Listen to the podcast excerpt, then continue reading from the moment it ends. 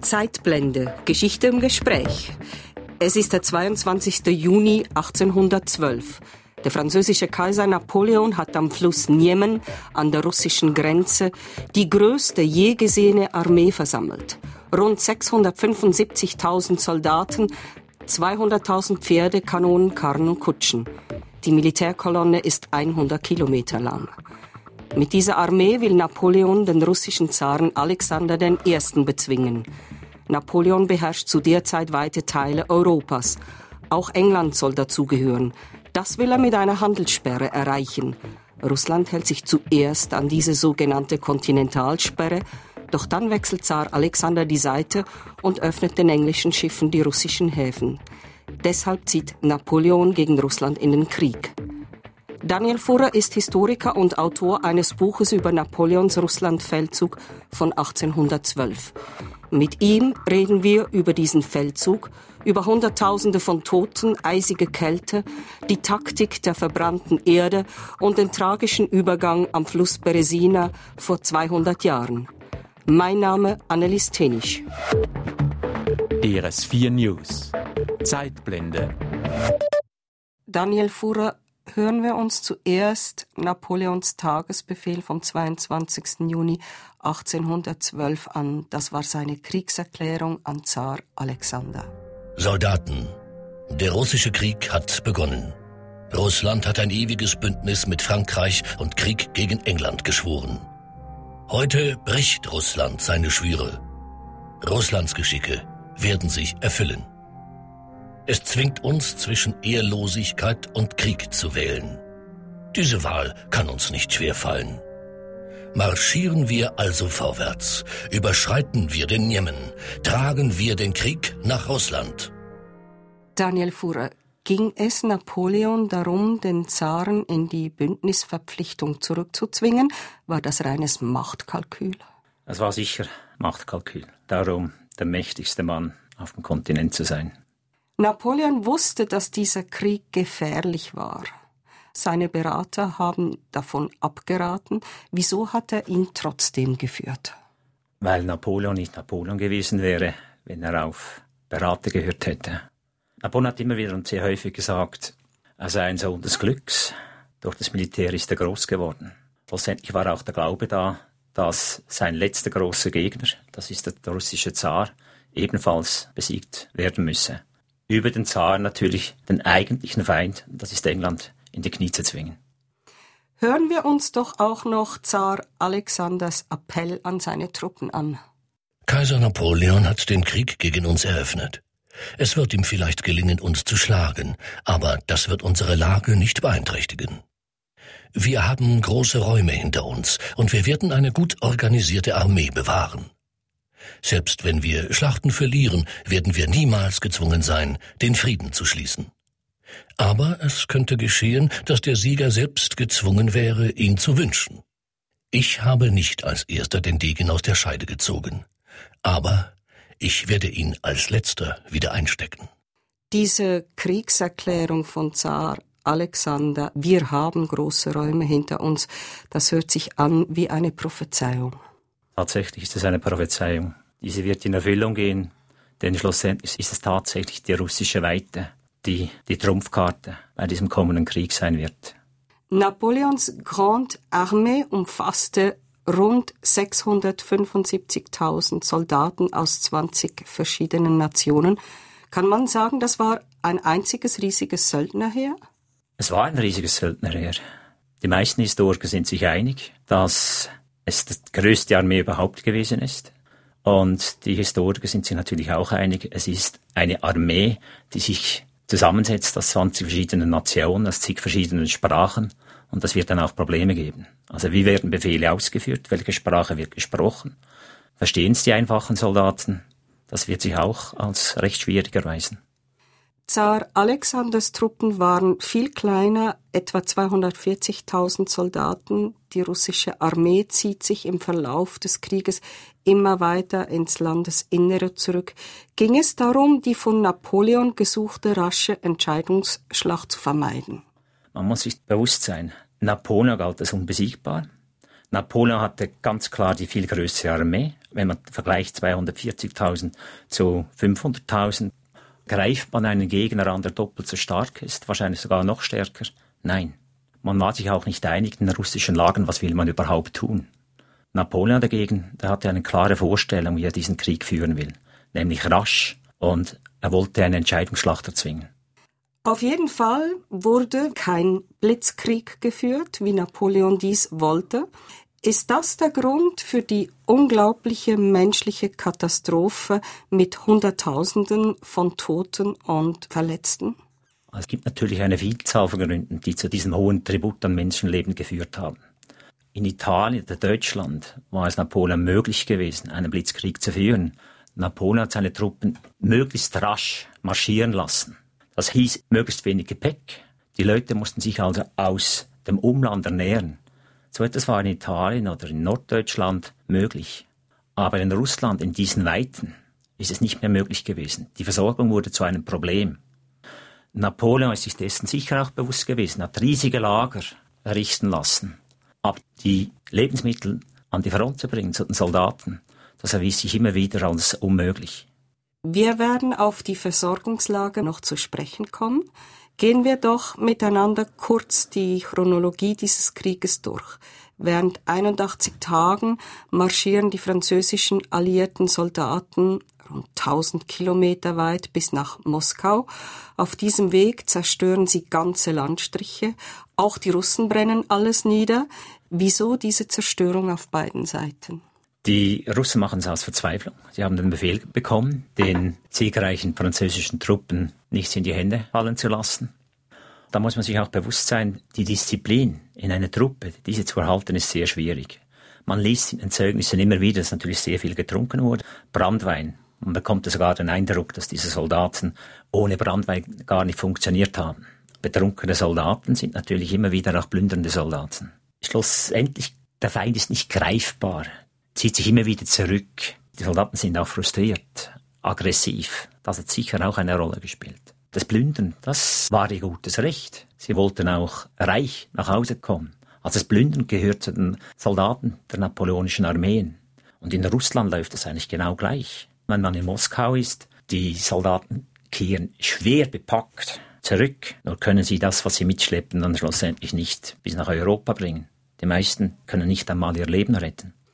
Je weiter Napoleons Armee Richtung Moskau zieht, umso mehr fehlt es an Nahrungsmitteln und sauberem Wasser. Wieso eigentlich? Was hat da nicht geklappt? Brunnen sind vergiftet worden. Aber wenn der Sommer sehr, sehr heiß ist, da braucht es natürlich entsprechend mehr Wasser. Man muss die richtigen Quellen finden. Und es sollten saubere Quellen sein. Das hat häufig eben nicht geklappt. Es gibt Augenzeugen, die berichten ja dann, sie hätten so Durst gehabt, dass sie den Urin der Pferde getrunken hätten. Hunger wenn die Versorgung nicht organisiert gewesen ist, muss man natürlich auf Marode gehen. Nachschubwege, die werden ja auch immer länger. Richtig, die Nachschubwege die sind immer länger geworden. Und der organisierte Transport hat dann eben nicht mehr geklappt, also musste man sich selbst versorgen. Am 7.9. kommt es bei Borodino, das ist 100 Kilometer vor Moskau, zu einer äußerst blutigen Schlacht. Das war damals das größte Massaker seit Menschengedenken. Man spricht von 100.000 Toten. Die Schlacht endet ohne klaren Sieger. War damit eigentlich der Feldzug gescheitert? Hätte Napoleon zurückkehren können? Muss man ganz klar sagen, nein. Napoleon lebte vom Mythos des Unbesiegbaren. Politisch wäre das eigentlich Selbstmord gewesen. Das wäre klares Eingeständnis der Russlandfeldzugs gescheitert. Er ist eigentlich gezwungen, weiterzugehen. So kurz vor Moskau wird er sicherlich nicht zurückkehren. Das hätten ihm auch die Truppen nicht verziehen. Am 14. September zieht Napoleon in Moskau ein. Die Stadt ist menschenleer. Fürst Kutusow hatte sie preisgegeben.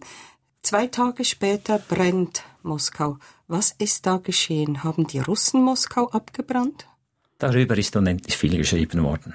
Wenn man von der Wahrscheinlichkeit ausgeht, sind Tausende von Soldaten in einer Stadt, die mehrheitlich aus Gebäuden besteht, die aus Holz gebaut sind. Es ist kalt.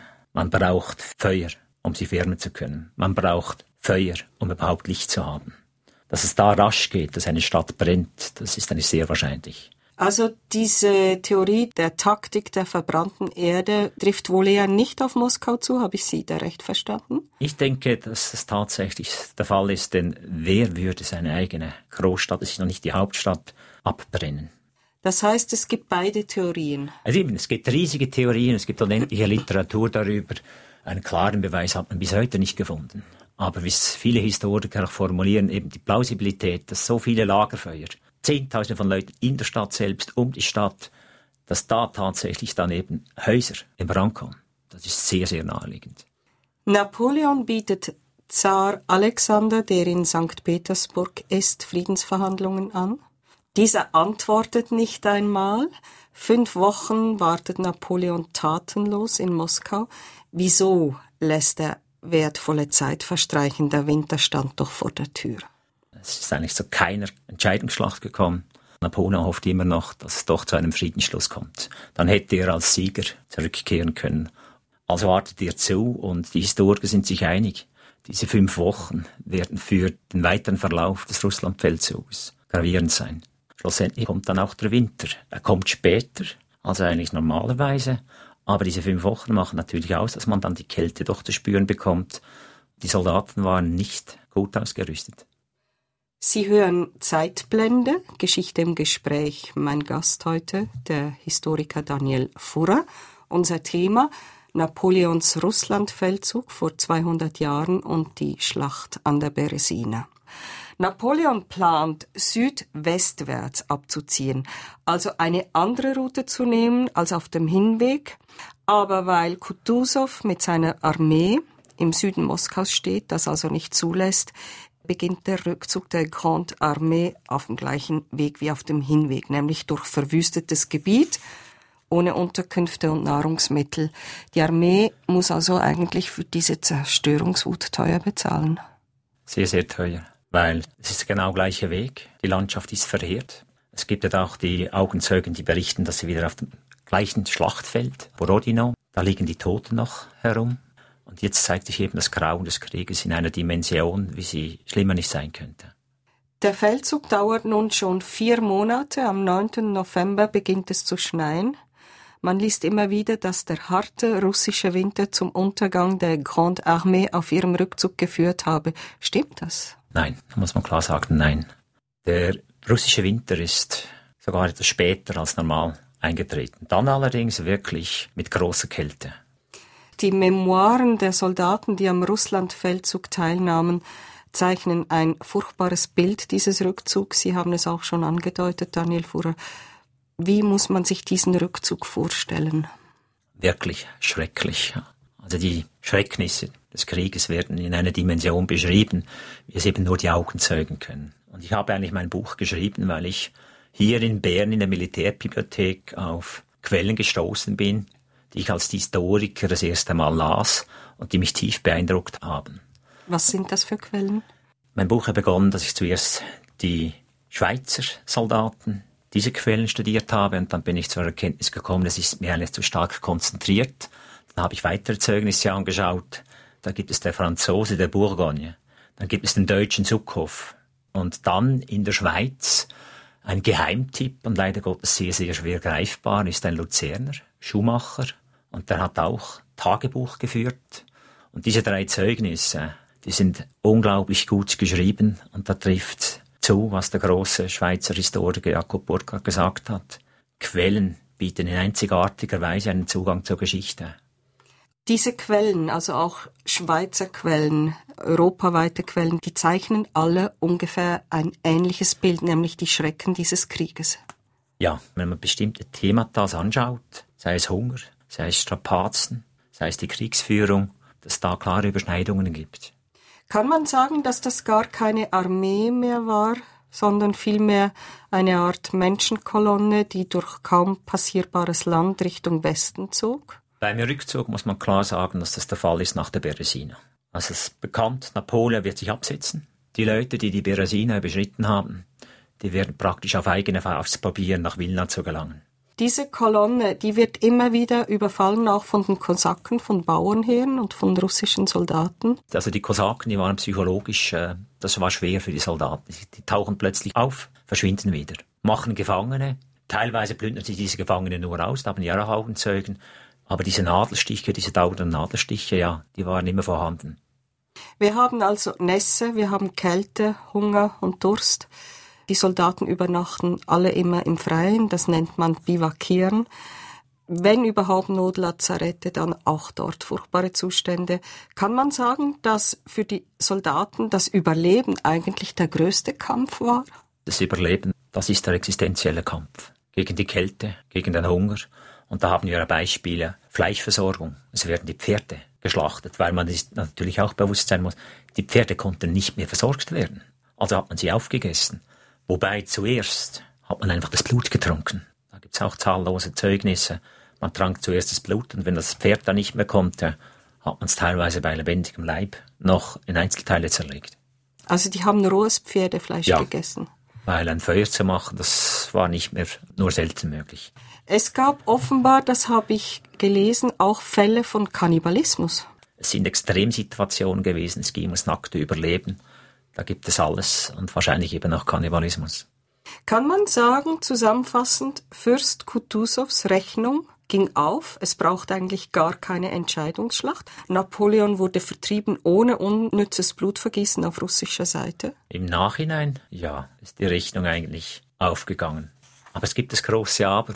Auch die russische Armee hat extrem große Ausfälle. Also auch sie leidet unter der Kälte. Auch sie leidet unter Krankheitsfällen, Infektionskrankheiten. Auch sie sind, also die einfachen Soldaten sind schlecht versorgt worden.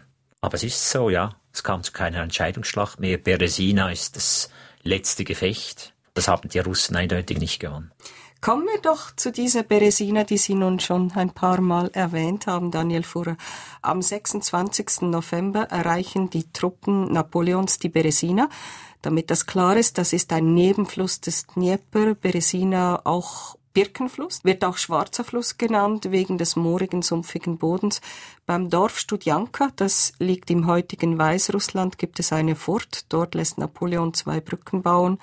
Wie muss man sich das jetzt nun vorstellen? Was hieß das für die Sappeure, also die, die diese Brücken bauten? Wie muss man sich das vorstellen? Also ein Todeskommando. Wenn es normale Winter gewesen wäre, wäre die Beresina eigentlich gefroren gewesen und hätte sehr einfach diesen Fluss queren können. Nun trifft da eine Warnphase ein. Das Eis bricht. Jetzt muss man Brücken bauen. Was tut man? Man nimmt Holz vom nahen Studianka. Also die Holzhäuser werden abgebrochen. Die Pioniere oder Sappeure, die müssen ins eiskalte Wasser steigen. Das ist teilweise für einige tödlich bereits gewesen. Das treiben die Eisschollen, die sind zerquetscht worden. Napoleon prüft, kontrolliert diesen Brückenbau, ermuntert die Leute, da gibt es verschiedenste Zeugnisse. Es ist schlussendlich möglich, zwei Brücken zu bauen. Eine Brücke wird allerdings dann auch rascher mal einbrechen. Das zeigt, dass natürlich das Baumaterial schlecht gewesen ist. Als diese zwei Brücken dann passierbar sind, queren die Reste von Napoleons Armee vom 27. bis zum 29. November die Beresina. Was damals geschehen ist, wissen wir, wie Sie auch erwähnt haben, Daniel Furrer, aufgrund von Augenzeugenberichten, aufgrund der Chronisten des Russlandfeldzugs. Sie haben diese Zeugnisse gelesen. Wie wird diese Überquerung beschrieben? Auch wieder ungemein eindrücklich. Irgendwo fällt dann mal die Bezeichnung, es sei wie Dantes Inferno gewesen. Es gibt auch einen Schweizer, Jomini, der behauptet, man könne das gar nicht beschreiben. Es sei so grässlich gewesen. Und er selbst ist ein Augenzeuge. Bei diesem Übergang über die Beresina ging es um den Kampf sein oder nicht sein. Wieso eigentlich? Also erst einmal ist natürlich Panik ausgebrochen. Wir haben es mit einer Masse zu tun. Es, es ist nicht möglich gewesen, diese Leute organisiert über die Brücke zu bringen. Die wissen, drei russische Armeen kommen auf uns zu. Wer auf die andere Seite rüberkommt, wird wahrscheinlich eben überleben. Es bricht Panik aus. Alle wollen gleichzeitig auf diese Brücken und diese Brücken können natürlich nie diese Last tragen. Es werden dann eben viele Leute ins Wasser gestoßen, ins eiskalte Wasser, ertrinken. Die Kälte des Wassers kommt hinzu. Es gibt auch Zeugnisse, allerdings muss man da etwas vorsichtig sein, dass Frauen da gewesen sind und vor allem auch Kinder. Wir haben es eben nicht nur mit Soldaten zu tun, sondern mit einem Tross. Das sind all die Leute, die von Moskau auch zurückkehren wollen. Es gibt ja dann auch Überlegungen, dass Napoleon eigentlich gar nicht versucht hat, diesen Trost überhaupt zu retten. Denn es gibt eine große Merkwürdigkeit. Diese Brücke wird in der Nacht, wo sie noch passierbar gewesen wäre, nicht passiert. Warum? das kann man schlussendlich nicht beantworten. Also das ist das nackte Chaos, also jeder kämpft gegen jeden, alle wollen diese Brücke passieren und gleichzeitig werden sie von russischen Soldaten attackiert. Ja, die Attacke, die kommt dann natürlich. Am 28. November ist der große Angriff der Russen.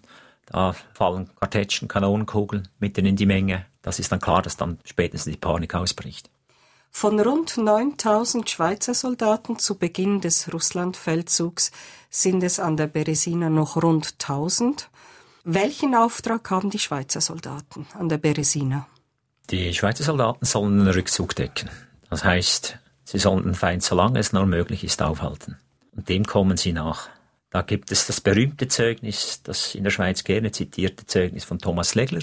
Er hat einen Bericht hinterlassen und da wird dann sehr häufig auch das Beresina-Lied erwähnt, weil Legler schreibt in seinen Erinnerungen, dass er am Morgen dieses 28. November etwas nachdenklich, traurig gewesen sei und ein Lied angestimmt habe.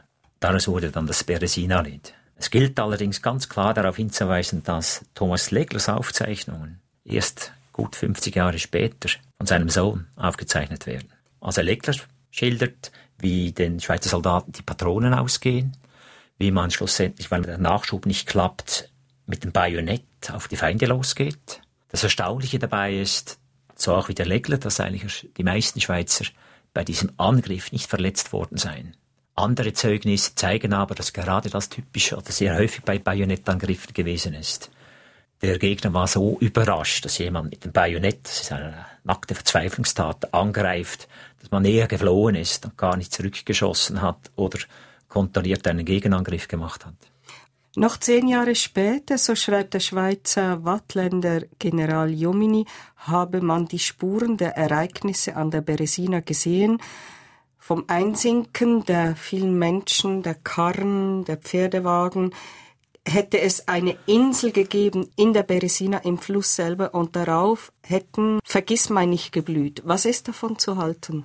Es wäre möglich. Jomini war dabei, allerdings nicht an vorderster Front und Jomini wird auch einer der Schweizer sein, der sogar die Fronten wechseln wird. Da muss man sich auch bewusst sein, weshalb gehen Schweizer Soldaten gerne zu Napoleon, weil sie natürlich Karriere machen können. Die Berufsmilitär in der Schweiz, das ist eine alte Tradition. Jomini gehört zu denjenigen, die am meisten profitiert haben.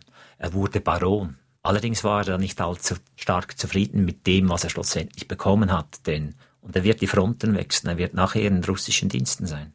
Aber es gab auch viele, viele Zwangsrekrutierungen in der Schweiz. Das ist richtig. Also die Rekrutierung, die geschah nicht auf freiwilliger Basis. In Luzern beispielsweise wurden Väter, die uneheliche Kinder gezeugt haben, in den Dienst gezwungen. Allgemein gesagt, man hat Randständische in den Dienst gezwungen. Und hier muss ja auch betont werden, die Rückkehrer, die werden nicht gefeiert. Sie erhalten keinen anständigen Lohn, ja, sie erhalten nicht einmal eine Medaille. Gehen wir am Schluss nochmal zurück ins Jahr 1812. Am 29. November zieht sich Napoleons Armee Richtung Wilna, im heutigen Litauen, Vilnius zurück und dann bis an die polnisch-russische Grenze am 12. Dezember. Da waren es insgesamt von 650, 75.000 Soldaten bloß noch 10.000, die zurückkamen. Wenn wir eine Bilanz ziehen aus dem geplanten sechswöchigen Blitzkrieg wurde ein Krieg, der sechs Monate dauerte und Hunderttausende von Toten brachen. Was ist Ihr Ergebnis? Das war alles nichts als eine militärische menschliche Katastrophe, kann man das so sagen? Es war eindeutig eine menschliche Katastrophe. Wir haben 1812 den bisher größten Krieg. Das ist die größte Armee, um es ironisch zu sagen, ist die größte Armee aller Zeiten. Macht sich auf den Marsch, zurückkommt ein Bruchteil. Es ist eine enorme Dimension des menschlichen Leidens. Tolstoi hat es in großartiger Weise wiedergegeben. Und wir heutigen wissen ja, das 20. Jahrhundert, Erster Weltkrieg, Zweiter Weltkrieg, es ist so weitergegangen. Als Historiker muss man sich natürlich die Frage stellen, oder sollte man sich, kann man aus Geschichte lernen? Hätte man nicht aus einem Russlandfeldzug lernen müssen, dass Krieg nicht ein probates Mittel sein kann und sein darf? Da sind wir natürlich bei der Frage, war jetzt Napoleon eben das großartige Genie? oder war er eben ein Staatsmann? Und letzteres, das möchte ich bezweifeln, war kein großer Staatsmann. Hören wir uns zum Schluss dieser Zeitblende das Beresina-Lied an. Unser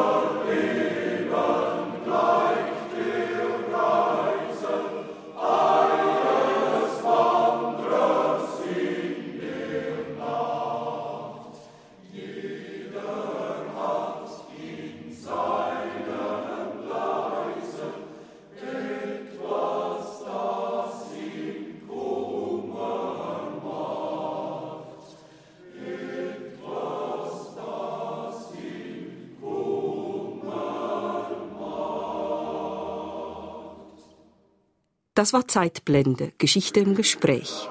200 Jahre Russlandfeldzug und die Schlacht an der Beresina. Ein Rückblick im Gespräch mit dem Historiker Daniel Furrer. Er ist Autor von Soldatenleben, Napoleons Russlandfeldzug 1812. Mein Name Annelies Tenisch.